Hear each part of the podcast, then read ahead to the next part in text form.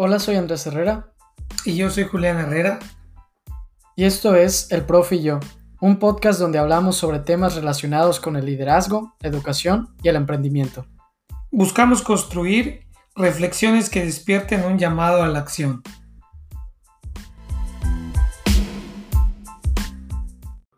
Hola a todos, bienvenidos al episodio 32 del Profe y yo. Hola, profe. Hola, Andrés.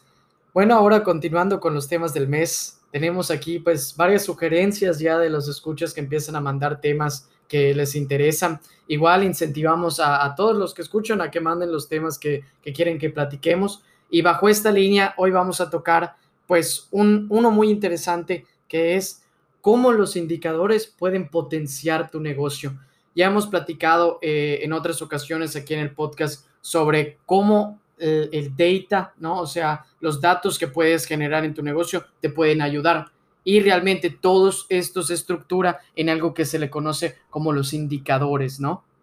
Oye, Andrés, yo veo muy relacionado este episodio que hoy vamos a tocar con el episodio que grabamos hace unos meses de el Business Intelligent, porque efectivamente lo acabas de decir, de acuerdo a la información que la empresa va teniendo, puede generar indicadores de desempeño. Y ve nada más la importancia de esta palabra, indicadores de desempeño. Bien lo decía Albert Einstein en alguna ocasión, lo que no se puede medir, no se puede mejorar. Si tú quieres mejorar un desempeño en donde sea, en tu escuela, en tu casa, en tu comunidad y en los negocios, en las empresas, si tú quieres mejorar un desempeño, lo tienes que medir. Si no, no sabes que vas a mejorar. Sí, incluso hablando de esto, como que en general la importancia de, las métricas y la medición, a mí me gusta mucho como toda la parte de recursos humanos y los currículums y eso. Y estaba viendo un video, ¿no? Y mencionan de que los currículums que tienen de 5 a más estadísticas o métricas en el documento reciben un 52% de más oportunidad laboral. Entonces, realmente si extrapolas esto eh, a nivel general, pues el que tengas la medición bien establecida va a hacer que tu empresa sea mucho más segura y que puedas tomar decisiones más inteligentes. Es que ahí está el, el secreto de todo esto que tú acabas de comentar, Andrés. ¿Para qué mido todo esto? ¿Para qué tengo la medición de un desempeño? Para tomar decisiones que o te aseguren un mayor éxito en lo que estás haciendo o te minimice un riesgo. Entonces, ve la importancia de tener un indicador de desempeño. Ir a un objetivo, a una meta con una mayor probabilidad de éxito o disminuir el riesgo de un incidente, de un fracaso, de un siniestro. Entonces, por eso la importancia de los indicadores. Pero todos estamos acostumbrados a que los indicadores es algo cuantitativo. Y pues realmente sí, es un número que te va a mostrar si te acercas o no al número que tienes como meta. Lo importante está, Andrés, que ya no solamente debemos medir la cuestión financiera en una empresa para saber si nuestros indicadores de desempeño nos muestran que estamos yendo bien o mal, sino también debemos medir otros aspectos que no son financieros que son más cualitativos. Es decir, ponerle el número a lo cualitativo, ¿no? Sí, y esto es muy importante, por ejemplo, en la cuestión de, de, las entrevistas, ¿no? O sea, al momento que es meramente aspectos cualitativos de cómo vas a decirle que sí a alguien, cómo vas a decirle que no. Yo me acuerdo que tomé un curso de, eh, en Coursera sobre cómo dar buenas entrevistas y hacer preguntas. Y este es un aspecto muy importante, ¿no? La cuestión de la medición igual, que los aspectos tanto cuantitativos como cualitativos se pueden medir. Totalmente cierto.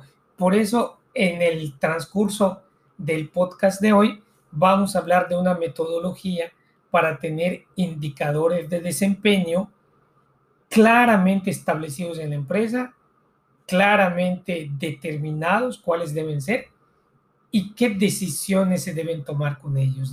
Entonces, si te parece, vamos a empezar, Andrés, con este tema que es los indicadores de desempeño. Mejor conocidos en el ámbito laboral, porque ya ves que en México y en el mundo Estamos muy acostumbrados a utilizar términos anglosajones. Y pues los indicadores de desempeño también son conocidos como KPIs. Como los famosos KPIs, ¿no? Sí, Key Performance Indicators. Los Key Performance Indicators. Y fíjate que sí es importante porque, por ejemplo, si tú te empiezas, si tú te metes al internet a buscarlo como indicadores de desempeño, hay muy poca información. Pero si lo empiezas a buscar como KPIs, hay, hay muchísima información. Así es. Entonces, ¿qué KPIs deberíamos tener en una empresa? Y yo te voy a comentar una metodología que tú seguramente ya conoces, que en algún momento hemos platicado, que es el Balance Scorecard, ¿no? Un Balance Scorecard que pues ya en español lo conocemos como un tablero de control, o sea, es un board. El tablero de control vamos a dividirlo en cuatro perspectivas para hacer una empresa integral. Vamos midiendo entonces la parte financiera, que no la podemos dejar de medir, porque al final, Andrés, ¿cuál es el objetivo de toda empresa? Sí, generar liquidez. Generar liquidez, porque sin esa liquidez, sin ese valor, tú no puedes cubrir todas las obligaciones que tú tienes, principalmente las obligaciones de corto plazo, que es pagar nóminas, pagar proveedores, pagar acreedores, tú no puedes cubrir eso. Y tus obligaciones de largo plazo, que son regresar un retorno de inversión a tus accionistas. Entonces necesitas liquidez. Entonces hay que medir si la empresa está realizando bien o mal su función de generación de liquidez o valor, como le podemos llamar también, ¿no? Pero la liquidez no se logra sola. ¿Quién, quién genera la liquidez en una empresa? Las personas. Entonces hay que medir también, hay que tener indicadores de desempeño del personal. Entonces ya tenemos dos áreas. Indicador de desempeño financiero indicador financiero de los recursos humanos. Hay un tercer o una tercera perspectiva para tener indicadores de desempeño, el cliente. El cliente, cómo se está desempeñando contigo. Hay que medirlo. Tus encuestas de salida, etcétera. Ahorita vamos a hablar de cada perspectiva. Y la cuarta perspectiva, Andrés, son los procesos. Porque muchas empresas tienen procesos perfectamente bien diseñados, bien mapeados, flujos y, diagramas de procesos, pero al final los procesos para el cliente son una tortura. Entonces, los procesos tienen que estar bien diseñados, pero en beneficio del cliente, del cliente, no solo en beneficio de la empresa. Entonces, ¿qué te parece? Cuatro perspectivas, financiera, recursos humanos, cliente y procesos. Cuatro perspectivas que valen la pena medir si estamos yendo bien, si estamos haciendo bien o mal las cosas en estas cuatro áreas. Sí, que cumple la función de un análisis integral de todas las partes. Como hemos dicho, que una empresa, el hacer negocios es un arte y requiere del análisis de muchas cosas. Y en este Balance Scorecard tenemos tanto lo cualitativo como lo cuantitativo que mencionas. Correcto. Vamos a hablar de la primera perspectiva. ¿Cuál crees que sea la meta más importante en cuestión de liquidez de una empresa? Mm, pues generar más dinero. Exacto. ¿Y cómo generas dinero?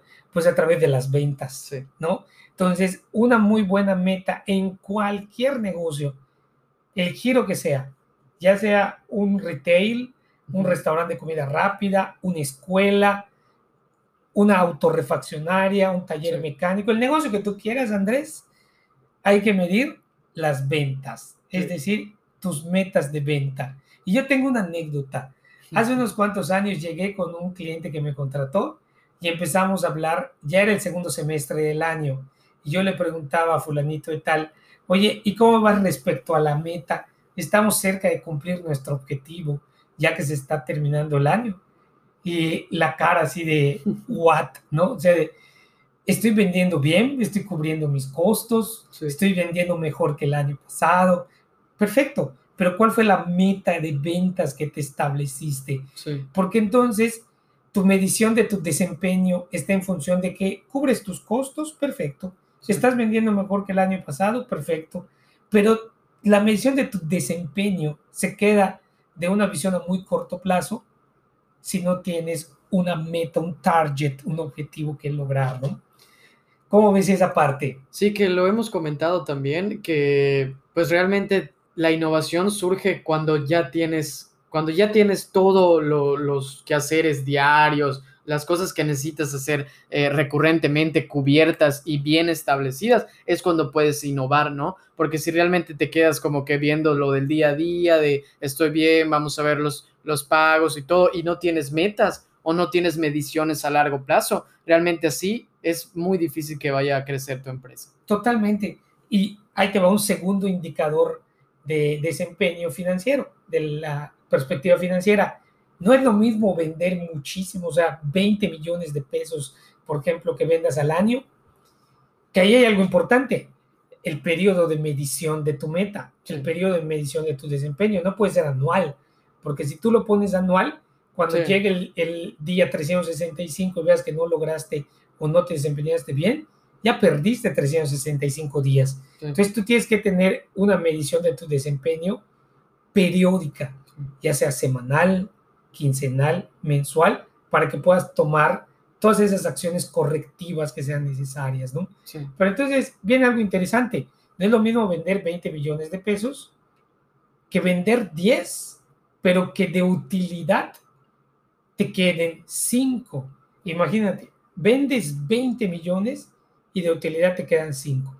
Vendes 10 millones y de utilidad te quedan 5. ¿Cuál se está desempeñando mejor? ¿Cuál tiene un mejor desempeño? El que vendió 10 y se quedó con 5. El que vendió 20 y se quedó con 5. Más trabajo. No, tiene una ineficiencia ahí, ¿no? Entonces, aquí un segundo indicador muy interesante, las utilidades o márgenes de ganancia, no solo la venta. Y te comento, eh, en la biografía de Steve Jobs, Walter Isaacson comenta algo muy interesante cuando después de que regrese Steve Jobs a, a Apple, después del, del destierro al que estuvo ejercido, regresa y le pregunta un reportero de esos bien quisquillosos del New York Times, que le pregunta, oye, ¿y qué sientes de que Michael Dell, en Dell, esté vendiendo 50% más que tú? Felicidades a Michael Dell, decía Steve Jobs. Solo hay que preguntarle cuánto se está quedando de utilidades netas, cuánto se queda de márgenes. Porque con la mitad que yo vendo de una MacBook Air, el margen de ganancia es 50% más alto que el margen de ganancia de Dell. Entonces, lo que quisiéramos todos los empresarios es que de lo que vendamos nos quedamos con el mayor porcentaje de utilidad neta. A lo que va un tercer indicador, Andrés, financiero, tus costos. ¿Cómo manejas tus costos? Porque ventas menos costos, utilidades. Entonces, necesito manejar y tener un control de costos.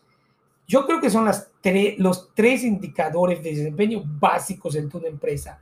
Y si tú le preguntas a un emprendedor, a un empresario, a un microempresario y a un pyme, necesitamos ver el desempeño de tus ventas semanales, mensuales, el desempeño de tus costos y el desempeño de tu utilidad neta.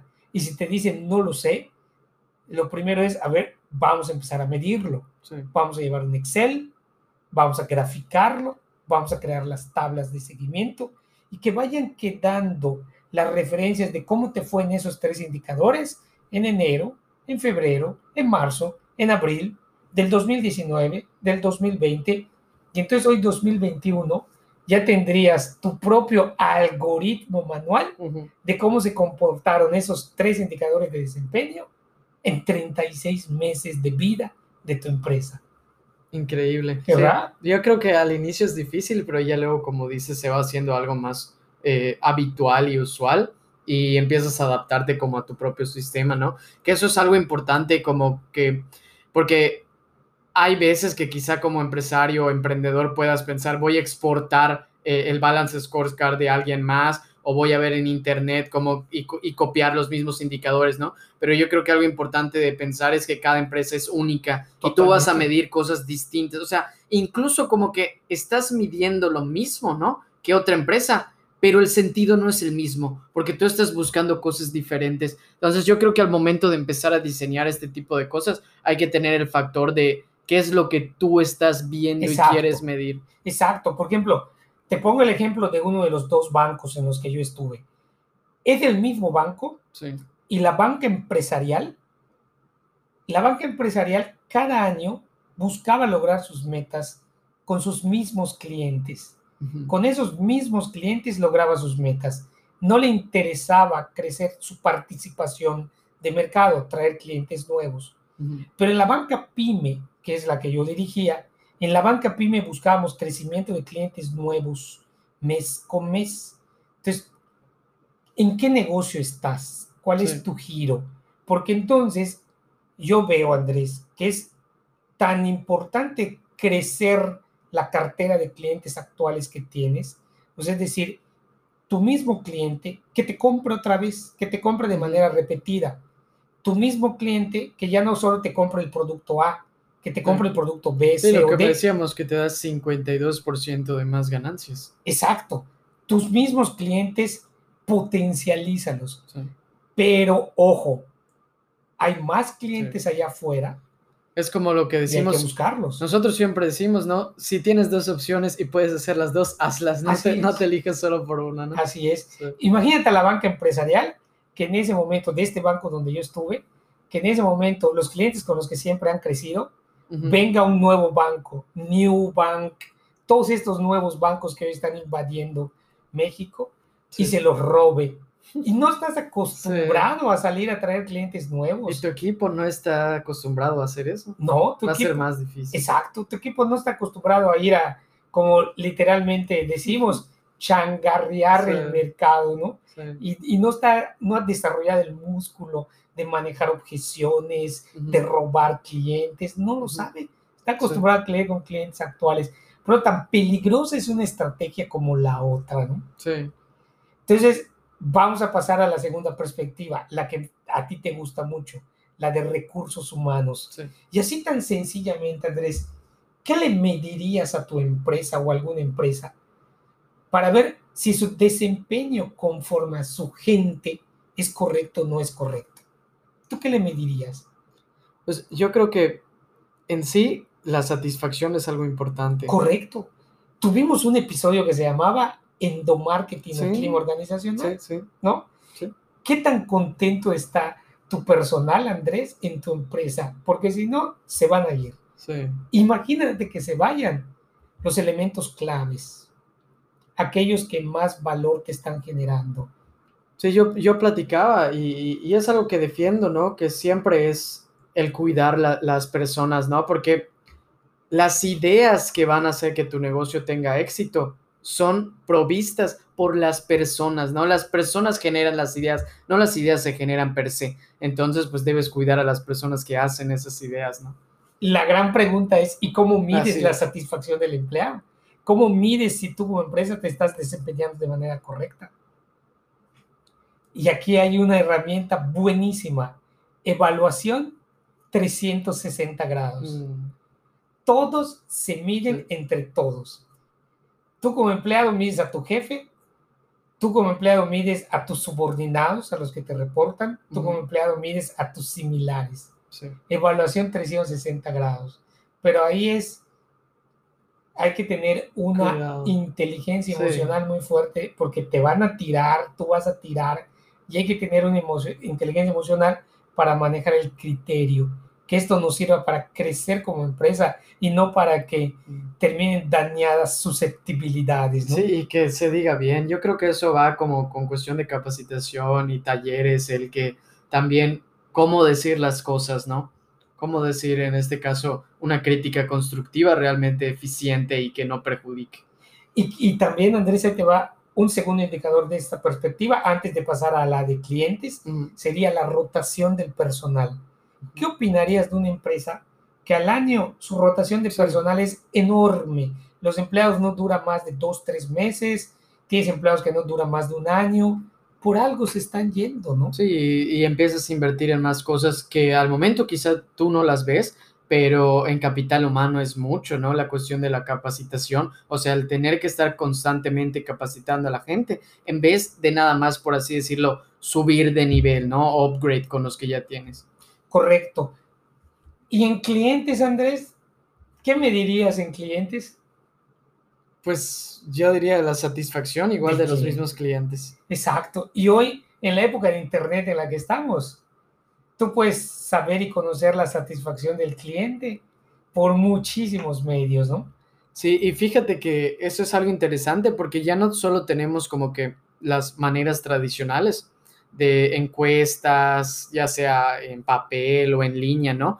Pero el medio más importante es que sea el más abarcador, por así decirlo. Y en inglés se le conoce como contextual inquiry. Podemos decir como un análisis contextual, donde dicen que tú tengas personas como investigadores que estén en contacto con tus clientes. Puede ser una, persona, ¿no? Que, que sepa de esto.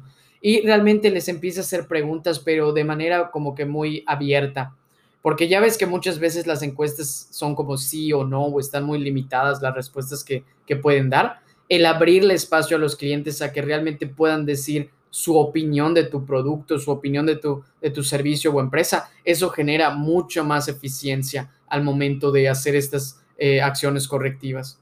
Totalmente cierto. Y yo creo que si nos pasamos a la cuarta y última perspectiva, aquí viene lo que durante muchos años se ha llamado como reingeniería de procesos. Hoy se maneja mucho un, sistema que son manufacturas beltas, etc. Los procesos tienen que estar diseñados para satisfacer a los clientes y debemos tener los procesos necesarios, ni más ni menos, los que realmente se necesitan para que el cliente esté satisfecho. Mapear procesos, diagramar, hacer flujos de, diagramas, diagramas operativos, etcétera, donde claramente si mi proceso es entrega de productos a domicilio, ese proceso empieza bien y termina bien. Hay que medir, ¿qué mediría yo ahí? Tiempo de entrega, calidad del producto que voy a entregar, son cosas muy importantes que muchas veces no medimos. Los procesos tienen que estar hechos con cara a los clientes y no con cara a la empresa. Hablo pues de mi industria que durante muchos años he conocido y aquí tengo que, tengo que jugar el papel del abogado del diablo, del devil's advocate. En la banca mundial y más en la mexicana, los procesos están hechos de cara al banco y no de cara al cliente. Eso es una realidad, ¿no? Y fíjate que comentas eso y, yo quiero profundizar en este espacio antes de, bueno, pues ya concluimos estos primeros, como el balance scorecard, ¿no? Y, y las áreas que hay, que hay que medir y que no hay, no hay que perder de vista. Y agarrando esta idea que tú estabas comentando de que no debe solo ser a la empresa, sino también al cliente. Eso es algo muy relevante porque me parece que las empresas, y más en esta parte del mundo, más en, México también, están muy enfocadas a medir adentro, ¿no? A medir cómo van ciertos departamentos, pero hasta ahí. Y no voy a medir ciertos departamentos y su relación con sus actores relevantes de ese departamento, es decir, los stakeholders, ¿no? Como que no solo las personas dentro de, de la empresa, sino las personas fuera de la empresa también. Entonces ahí hay algo interesante que está surgiendo hoy como tendencia de negocio, que es cambiar estas KPIs, que es Key Performance Indicator, por CPIs, que es Consumer Performance Indicators. Es decir, que ahora vamos a medir también al cliente, ¿no? O sea, cómo el cliente se está sintiendo con la empresa. Y ahí hay como varias, eh, pues, mediciones que podemos hacer. Yo leí un artículo de algunos investigadores muy interesantes y mencionan, por ejemplo, yo te voy a decir tres indicadores de cambiar esta perspectiva, de no solo medirlo de adentro de la empresa, sino cómo se sienten ellos. Como departamento de marketing, por ejemplo, empiezan a medir un indicador que lo titulan la flexibilidad del pago. O sea, cómo se siente el cliente de cuántas opciones le das para pagar. Correcto. Ya sea en línea, ya sea que pueda depositar, en sí cómo se siente el cliente satisfecho en esta flexibilidad de pago y ve 100% enfocado en el consumidor, ¿no? También hay uno ya para, para servicio al cliente, donde está interesante y en inglés se llama First Time Resolution, que es intentar resolver las querellas o las disputas que tengan los clientes de una manera sencilla y en la primera ocasión. ¿Y quién maneja esto muy bien? Amazon. Es un indicador que, ellos utilizan, ¿no? De que si tú tienes un inconveniente, te lo van a resolver a la primera. No vas a tener que llamar muchas veces o resolver. Y eso están empezando a medir las empresas. Interesantísimo, ¿no? Muy interesante este cambio de perspectiva. Y el último que, que te voy a comentar y me gusta mucho y lo están empezando a implementar en los supermercados es el indicador de nothing broke, nada roto. Y empiezan a medir eh, cuánto es el valor de los productos que se empiezan a romper como los huevos o algún tipo de, ya sabes, como este tipo de alimentos. Eh, porque no solo ayuda a que los clientes pues le den valor y duración a los productos, sino también que tú reduces tus costos en cuestión pues de los mismos eh, almacenamientos, ¿no? Mira, qué interesante está Andrés. Oye Andrés, y con, con la nueva, los nuevos trendings, que ya viste que tuvimos un capítulo, un episodio de trendings también aquí. Eh, ves cómo todos los episodios del profe ya están interrelacionados, ¿verdad? Sí, está Y con, hablando de los nuevos trendings, no debería haber un indicador de desempeño que habla acerca de la salud emocional y mental de la gente. Sí, a ver, estábamos platicando, ¿no? El otro día sobre el caso de, de Simone Weil y pues toda esta cuestión y ahí nos dimos cuenta como de la importancia de, la salud mental y ya si nos vamos incluso a las métricas, pues hay muchas investigaciones que comentan ¿no? que hay una correlación entre la productividad, eh, mayores ingresos que con la salud mental. Ahí está. Mientras a mayor salud mental de tu equipo y de tu gente, mayor es la productividad y mayor son los márgenes de ganancia y los ingresos entonces, ¿por qué no medimos la salud? Y cuando hablamos de la salud emocional de la gente, estamos hablando lógicamente de la perspectiva de recursos humanos. O sea, estamos hablando qué tan contenta y satisfecha está la gente contigo, qué tanto se compaginan sus objetivos, su misión y visión con los objetivos, misión y visión de la empresa, cómo está el endomarketing y el clima organizacional de la empresa.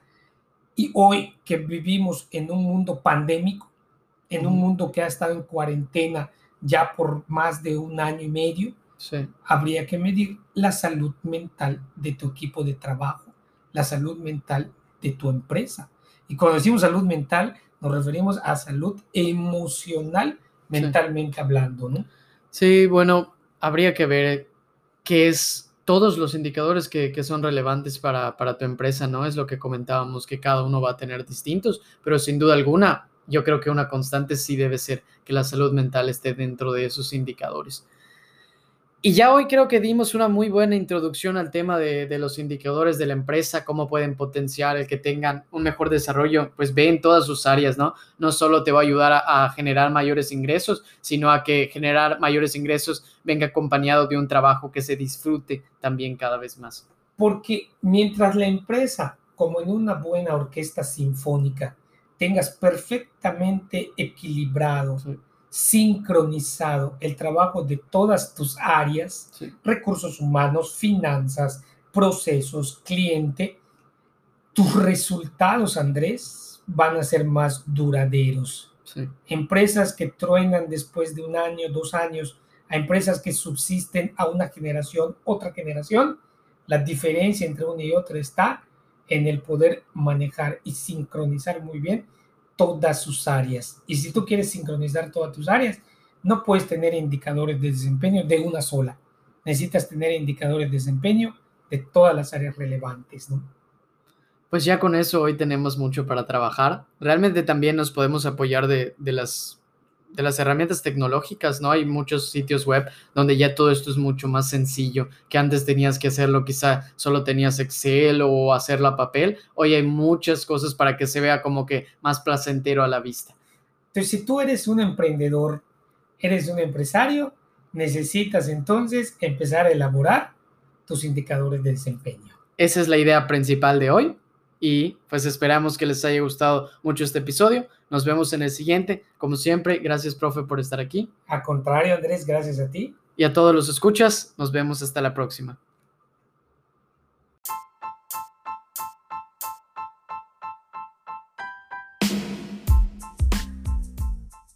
Muchas gracias por escucharnos. Si les gustó este episodio, pueden suscribirse al Profe y yo en Apple Podcast, Spotify o donde escuchen sus podcasts.